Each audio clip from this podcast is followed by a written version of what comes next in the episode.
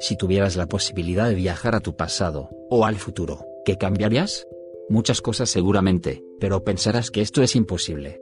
Yo lo he logrado y quiero compartir en este podcast mi manera de cómo lo hago.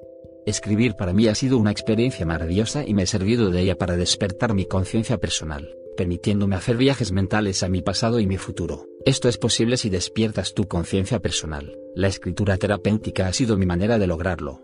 ¿Quieres saber cómo? Quédate conmigo que te contaré de qué se trata.